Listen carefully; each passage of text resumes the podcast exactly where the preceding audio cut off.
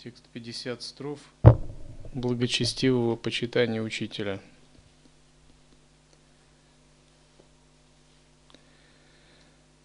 Поклонившись праведно лотосоподобным стопам своего гуру, который суть причина для меня достижения состояния преславного пробужденного –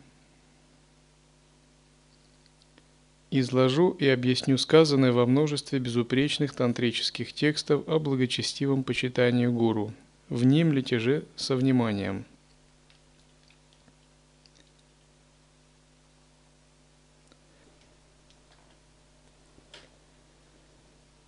Тадхагаты трех времен, всех земель десяти направлений воздавали почести своим тантрическим наставникам – от которых они получали наивысшие посвящения – Абхишека.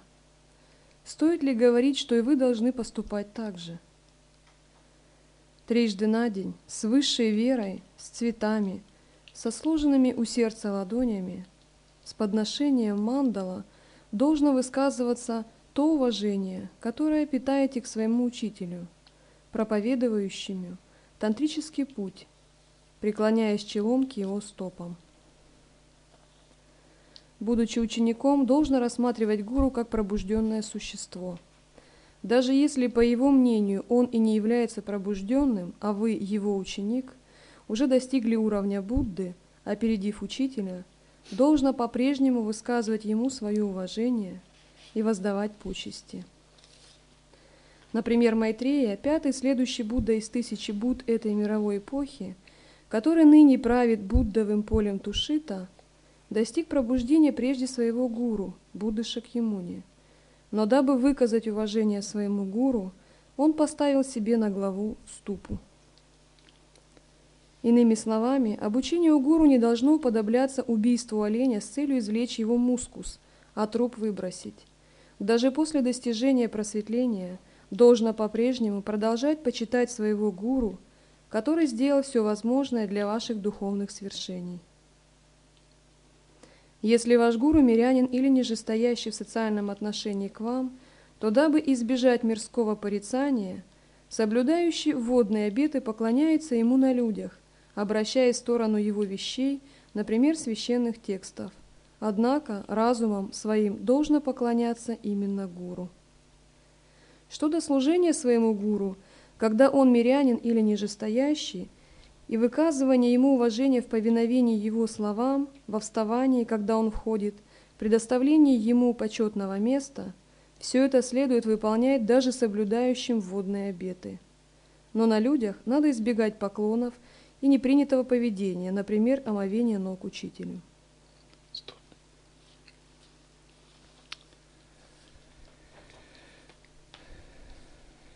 Так, когда вы входите процесс обучения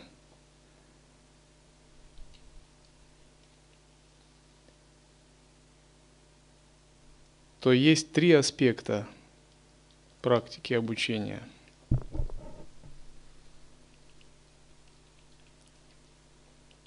Первый аспект – это умственное понимание учения. Если говорить просто теория –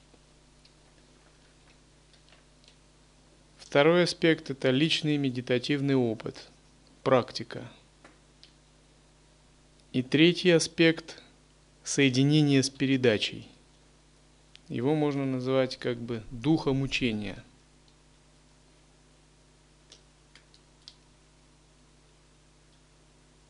И соединение с передачей – это способ войти в чистое видение –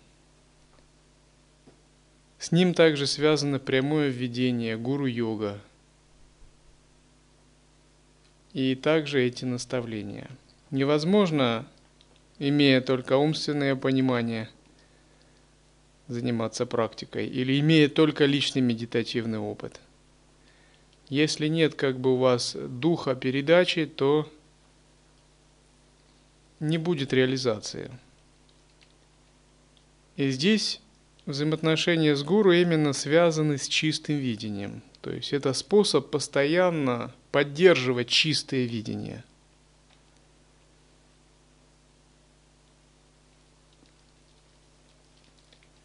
И когда мы приступаем к практике, приходя в монастырь, предполагается, что мы как бы нацелены на трансформацию – то есть обучение это всегда процесс, где мы что-то в себе меняем. Это всегда процесс трансформации. Это не то, что мы как бы ну, вместе живем понемногу, едим просад, кое-что делаем, ну, время идет. То есть обучение это значит, что э, мы не такие немного, как были вчера, завтра.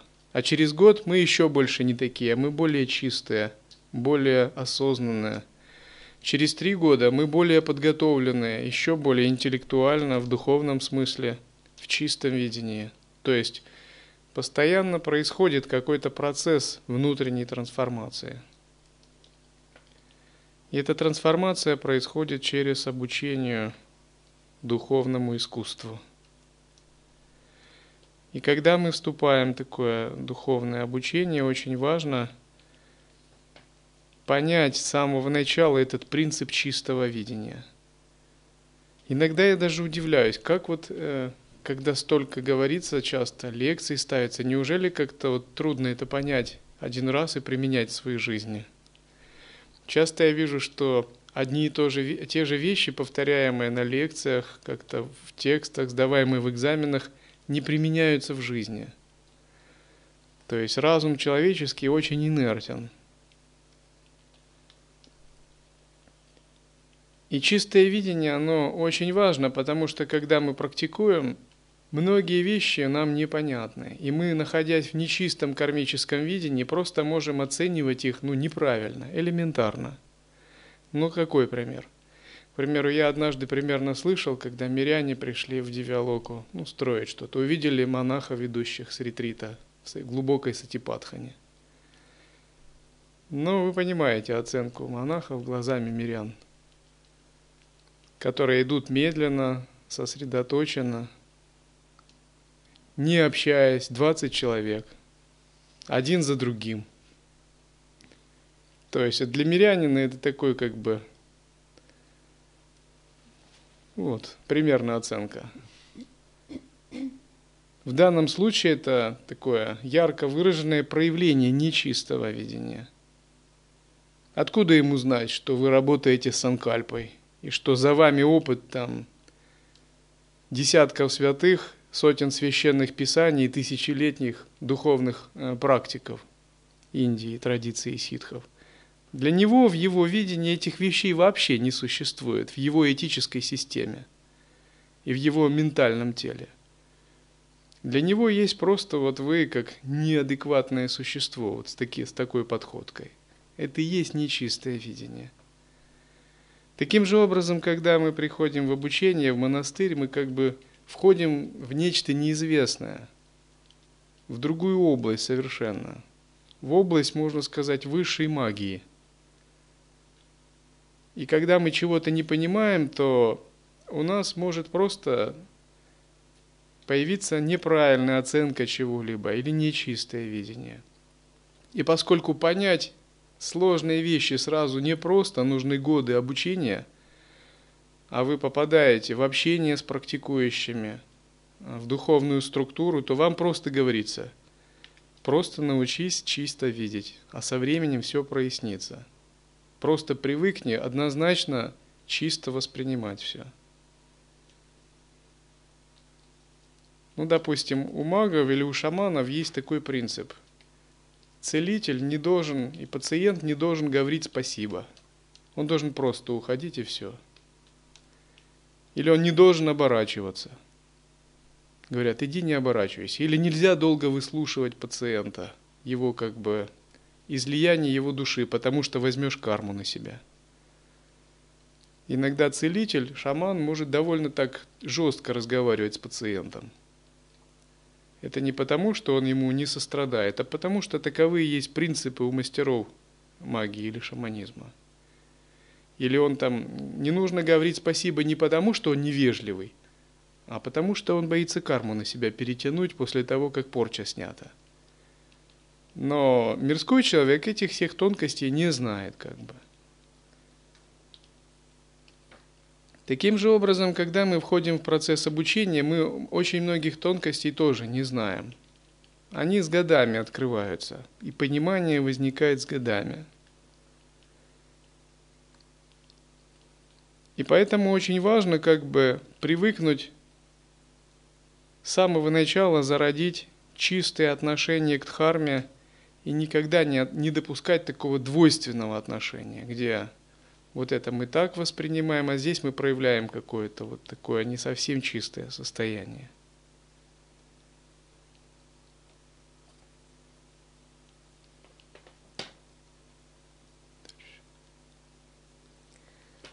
Согласно одному из вводных обетов, монах или монахиня не должны поклоняться мирянам.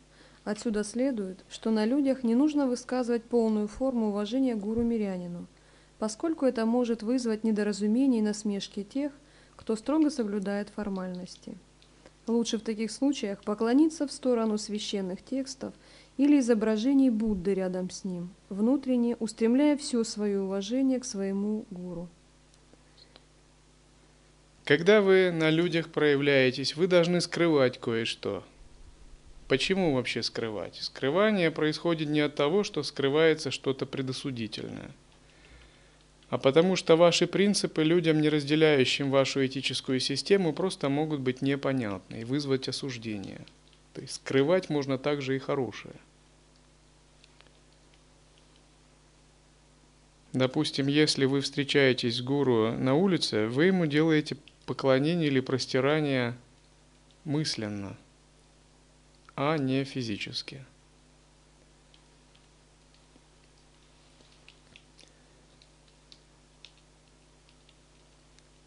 Иногда мне некоторые брамачари так жаловались, что монахи вот такие эгоистичные, к ним обращаешься с просьбой помочь что-то, они говорят, типа, я монах, а ты брамачари, все такое – я пытался объяснить, это не эгоистично, это правила такие, потому что здесь за этим сложная философия стоит даже. Попробуйте понять, не по попробуйте воспринимать иначе вообще. Не все так примитивно.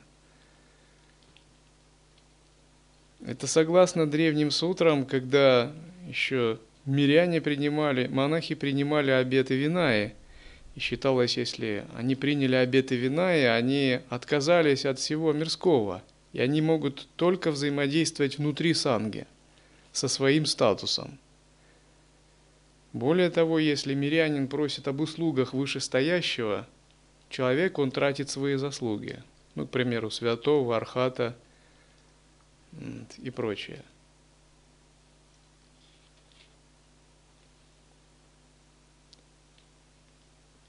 Когда мы обучаемся в монастыре, мы не живем, а мы как бы попадаем в игровую обучающую ситуацию. И каждая ситуация, она является как бы обучающей. И эти ситуации, они так построены, чтобы прояснить в нас какие-то качества, а от каких-то качеств мы могли избавиться. Все это называется вторичные причины. То есть вторичные причины – это такие ситуации, которые позволяют проявиться нашей потенциальности – Но если у нас нет чистого видения, мы это не можем ухватить. К примеру, однажды Марпа пришел обучаться к кукурипе. И Кукурипа сказал, а у кого, кто тебя послал ко мне? Марпа сказал, меня послал Махапандита Наропа. Купкурипа так пренебрежительно засмеялся и сказал, тоже мне Махапандита. Называет себя Махапандитом, а сам присылает тебя, Бог знает куда, ко мне. он просто мошенник.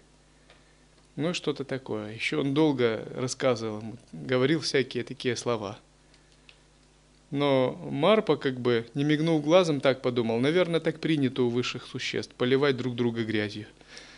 То есть он ничуть как бы не возмутился и ничего. А, затем, когда он пошел к, Ма, э, к Наропе, он сказал, я получил такое-то учение у Кукурипы, но теперь хотел бы учиться у тебя. Наропа тоже засмеялся и сказал, этот старый колдун живет среди собак и сам как собака. Чему он мог тебя посвятить? Марпа слово подумал, наверное, так принято у высших существ поливать друг друга грязью. Но потом Наропа сказал, скажи, когда я ругал Кукрипу, у тебя что-нибудь э, зародилось в душе? Он сказал, нет, я полностью согласился. А когда Кукурипа ругал меня, у тебя что-нибудь зародилось в душе? Он сказал, да, немного зародилось э, противодействие, хотя я воспринял это нормально. Тогда он сказал, понятно, Кукурипа не твой коренной гуру, а я. Такое поведение было всего лишь тестом, которое проверило кармическую связь Марпы. Оно выявило, что Марпа не мог быть учеником Кукурипа, как коренного гуру, но он мог получать от него посвящение. Но он мог быть ученик, учеником, как коренного гуру Наропы. То есть это была просто искусная игра двух ситхов. Если же бы у Марпы не было чистого видения, то этим бы все и закончилось.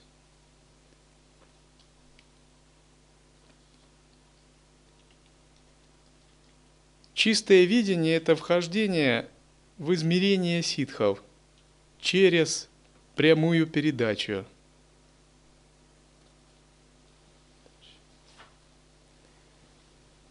Хотя сдержанные и непрямые способы выказывания уважения – зачастую используются с учетом мнения окружающих, в частности в данном контексте, в личном контакте ученик должен следовать всем принятым процедурам почитания гуру, вне зависимости от того, каков социальный статус его учителя.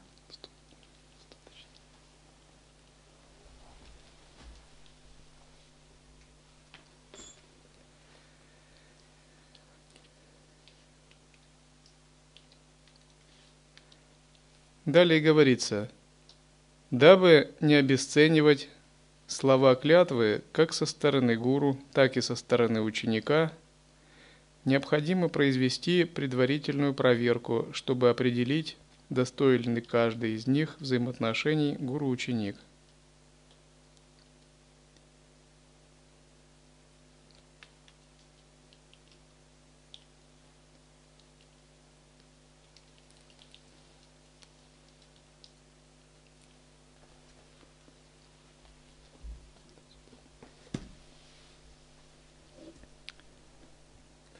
Тантрических посвящениях существует множество сводов обетов, которые, однако, не отменяют важных для духовного прогресса практических действий и процедур. Ученик ручается своим словом клятвы никогда не нарушать этих обетов. Например, обета всегда видеть своего гуру неразделенным с едамом, в практике которого ученик посвящен. Это касается практики низших тантр, когда ученика посвящают в мандалу и в божество мандалы и дама. Но если мы говорим о лая-йоге, у нас нет как бы посвящений в божество мандалы и в визуализацию мандалы. У нас есть посвящение, называемое прямое введение, которое имеет такой же статус, как и посвящение в тантре, в божество мандалы – и в данном случае гуру здесь является как бы и гуру-йога символом объединения с передачей, символом естественного состояния. И когда мы даем обязательства, мы именно даем обязательства, касающиеся естественного состояния. Когда мы даем обязательства, очень важно никогда не забывать их. Дав однажды обязательства, вы никогда их не забывайте – когда вы даете клятву во время принятия ученичества, во время принятия монашеских обетов, или при каких-то особых посвящениях, когда вас посвящают в тантрические самая какие-либо, связанные с конкретными практиками. Однажды дав какие-либо обещания, вы навсегда скрепляете их печатью перед божествами. И они как бы помнят эти ваши обещания. Можете ли вы их забыть или хотите исполнять или нет, как бы это уже не важно. Обещание дано, и его назад забрать нельзя. То есть оно будет с вами и в следующих жизнях. И когда вы даете такие обещания, очень важно как бы все время помнить о них. И одно из таких как бы обещаний, которое мы даем, это принцип чистого видения.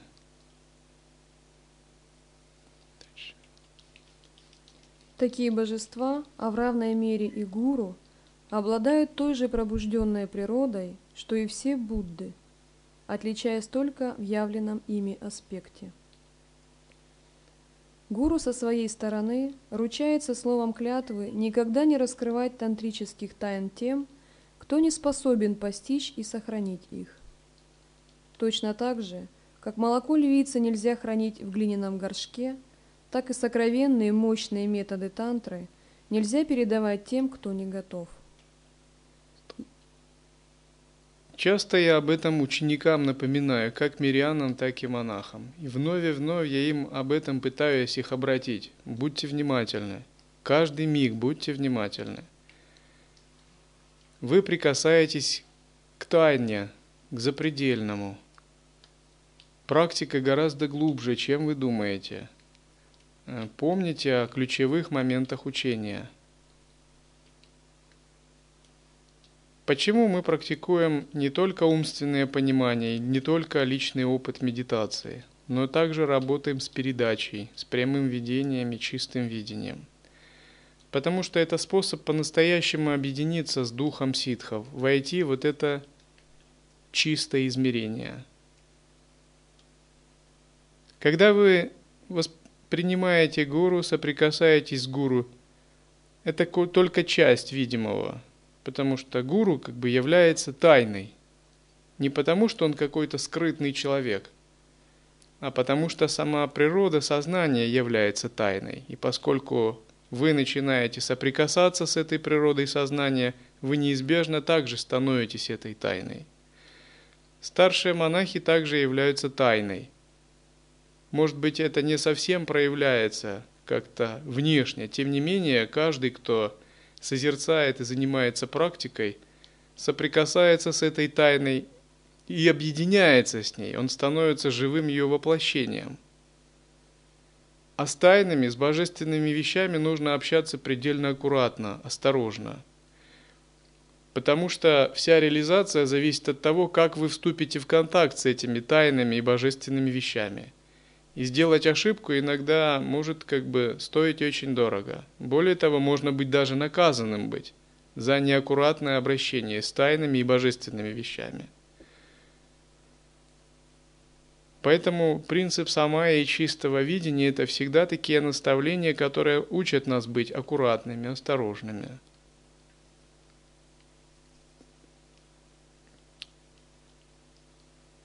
И не должно быть так, что как бы в практике а, старшие монахи это одно в санге, а другие монахи брамачари их там вовсю обсуждают, так костерят их. Да, вот они, то все.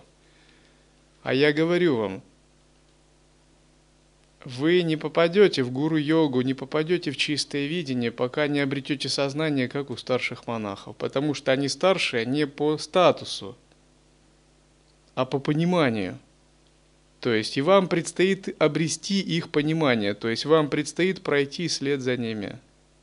Потому что они идут за гуру если вы не сумеете как бы войти в синхронное понимание, вы выпадете из общего процесса обучения. Поэтому говорят, воспринимай в чистом видении.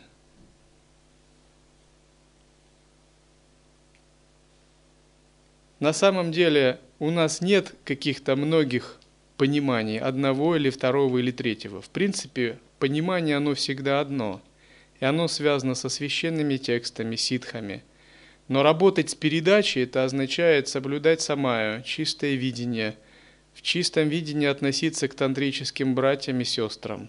Это и есть работать с передачей.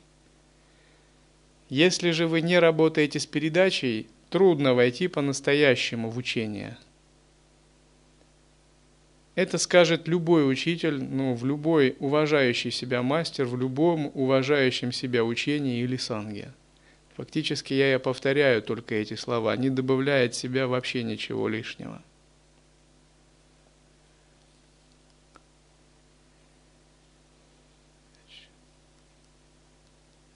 Если, возложив на себя такие обеты, гуру или ученик нарушили бы свое слово, то ни одному из них не удалось бы достичь своей цели, и каждого ждала бы весьма серьезные неблагоприятные последствия. Если нарушаются принципы самаи, э, духовные обязательства, неправильно разглашаются клятвы, ну что происходит – Духовная жизнь ученика калечится, если он, конечно, не очищается, не раскаивается, не восстанавливает самая. Учитель испытывает препятствия, болезни.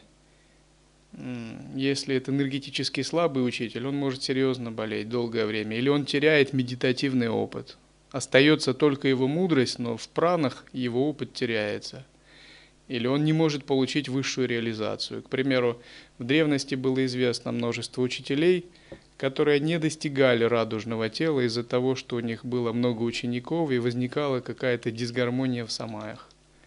То есть по своим качествам они могли бы достичь радужного тела в момент смерти, но из-за возникших препятствий они не могли этого реализовать. Это тоже общеизвестно.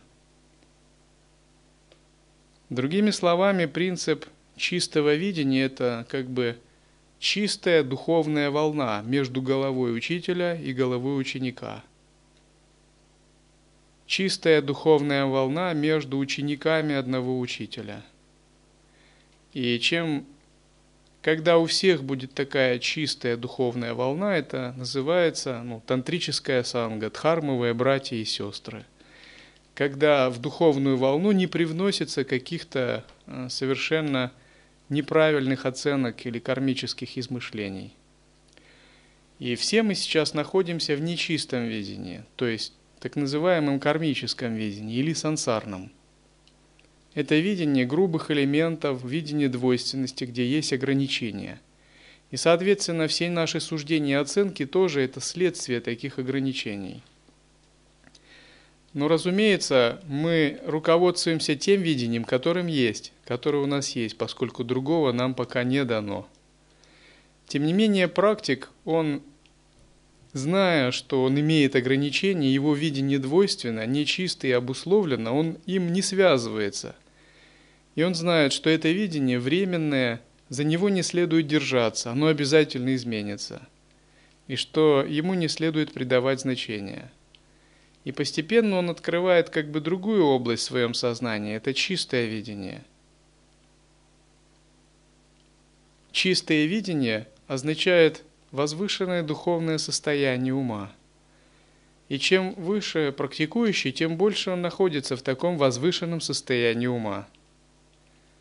Ну, к примеру, когда вы кланяетесь, поете баджаны,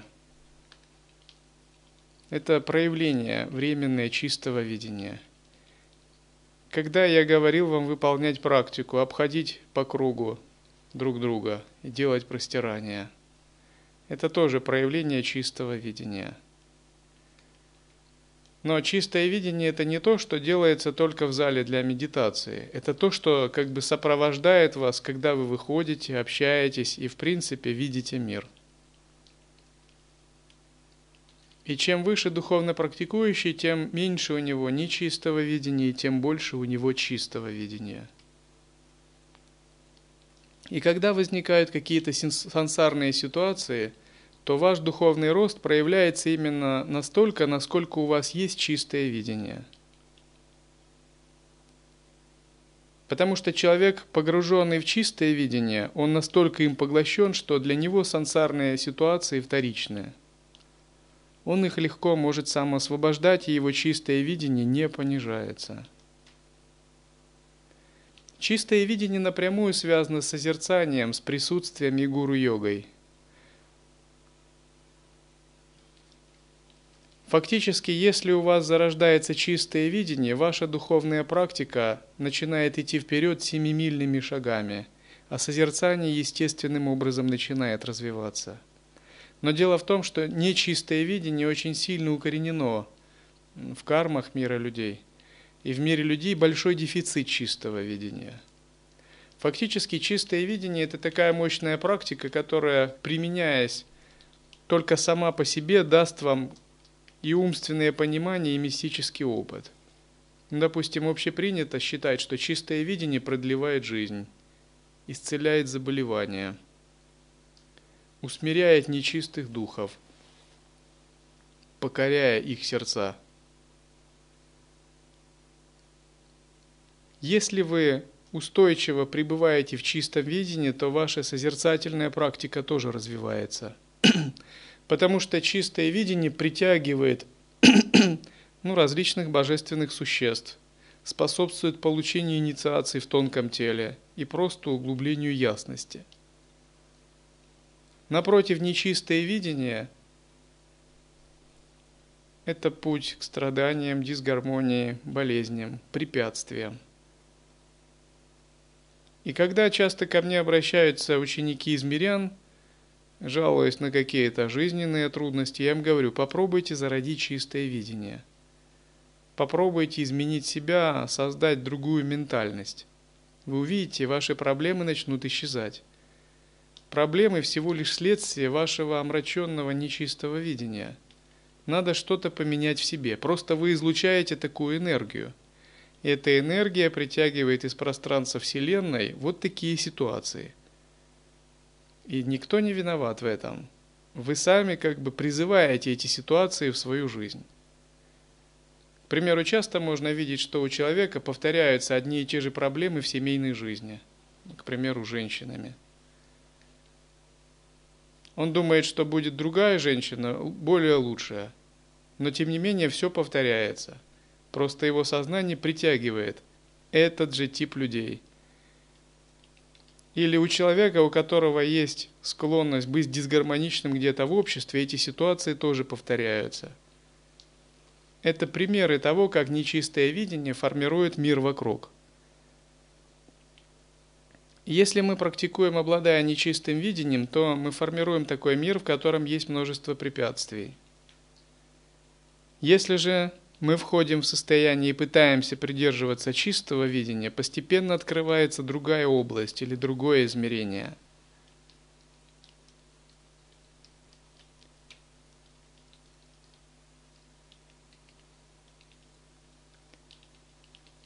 И чистое видение это не означает, что мы как-то так, ну, двулично делаем поклон, намасте, но в душе ничего такого не происходит. На самом деле не обязательно делать намасте и поклон, ну там друг другу или старшим монахам.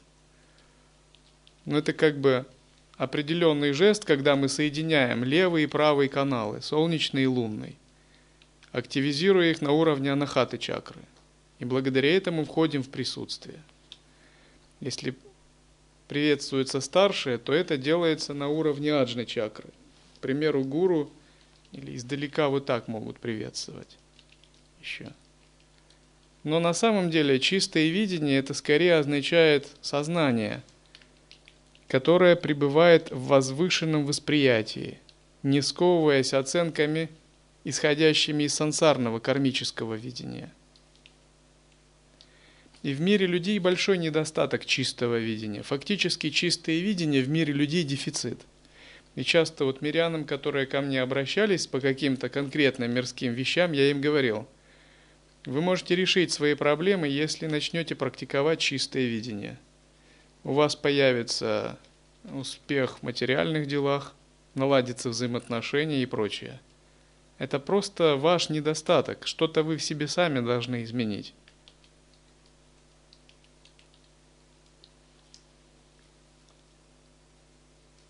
Таким же образом, монах, он понимает, что у него как бы тоже есть над чем работать, то есть это чистое видение, и что чистое видение должно настолько укорениться – чтобы оно непрерывно вытесняло нечистое видение, до тех пор, пока ничего, кроме чистого видения, не останется. Чистое видение со временем перерастет в единый вкус. Когда уже нет больше ни чистого, ни нечистого, а все становится только чистыми, само, само понятие чистого трансцендируется. То есть оно уже перестает быть просто чистым из дуалистического восприятия и становится трансцендентальным, вне чистого нечистого. Но вначале, разумеется, нужно понять этот принцип чистого видения – Потому что если попытаешься войти в трансцендентальное состояние, не обладая пониманием, что такое чистое видение, ну это просто не получится.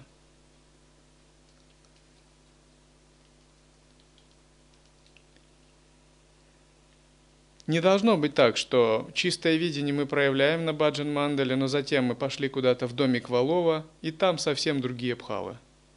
Это означает, учение не работает в жизни – не должно быть, что как-то наше состояние здесь вообще не очень сильно меняется, когда мы где-то общаемся, где-то за углом безмятежного океана вечером. Это совсем не то. То есть чистое видение – это с чем мы должны работать наедине с самим собой, сами, постоянно, и пытаться применять это – Потому что именно это искусство, которое вы перенимаете у духовного учителя, и которое должно применяться ежесекундно. Если как бы ум ваш или язык не туда зашел, вы должны этот язык схватить. И уму этому тоже вот так пальцем показать. Почему? Потому что на самом деле наша оценка мира неправильна. Не то, что неправильно, а относительно скорее. Потому что мир не существует сам по себе, а он существует только как кармическое видение. То, как мы видим мир, таким мир и существует. Примеру, говорят так, если вор смотрит на Будду, он видит его карманы. Если на Будду смотрит Архат, он видит его состояние Будды. Поэтому, когда возникают различные относительные ситуации в относительном мире, я говорю, попробуйте понять принцип своего сознания. Попробуйте понять, что ваша точка зрения не абсолютно, а относительно. Это всего лишь только кармическое видение, причем только ваше. Не думайте, что другие думают так же. У других может быть совершенно иная точка зрения на суть проблемы –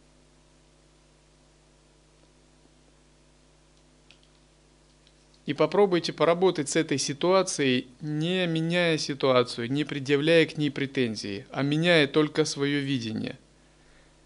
Но если сказать э, проще, как бы сдвиньте точку сборки в другое положение, и мир изменится. Но поскольку, чтобы сдвигать точку сборки, надо работать над собой.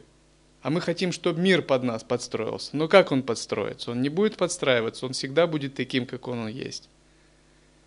Потому что мир есть уже следствие накопленных причин и коллективной кармы. Его внешними способами нельзя изменить. Но если мы изменяем себя в сторону чистого видения, мы начинаем настраиваться на другие энергии, исходящие из Вселенной. И кармическое видение внешнего мира тоже меняется.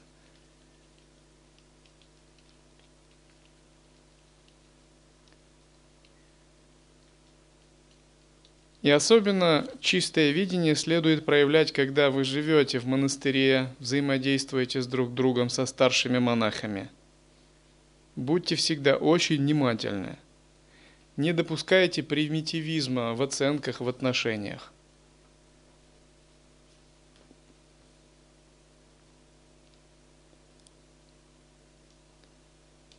Всегда помните, вы соприкасаетесь с тайной – с глубоким, с божественным. С этим нужно обходиться крайне осторожно, внимательно и бдительно. Если вы правильно обходитесь с тайной, эта тайна постепенно вам раскрывается, и вы тоже становитесь ее частью. В мире богов этот принцип очень щепетильно блюдется.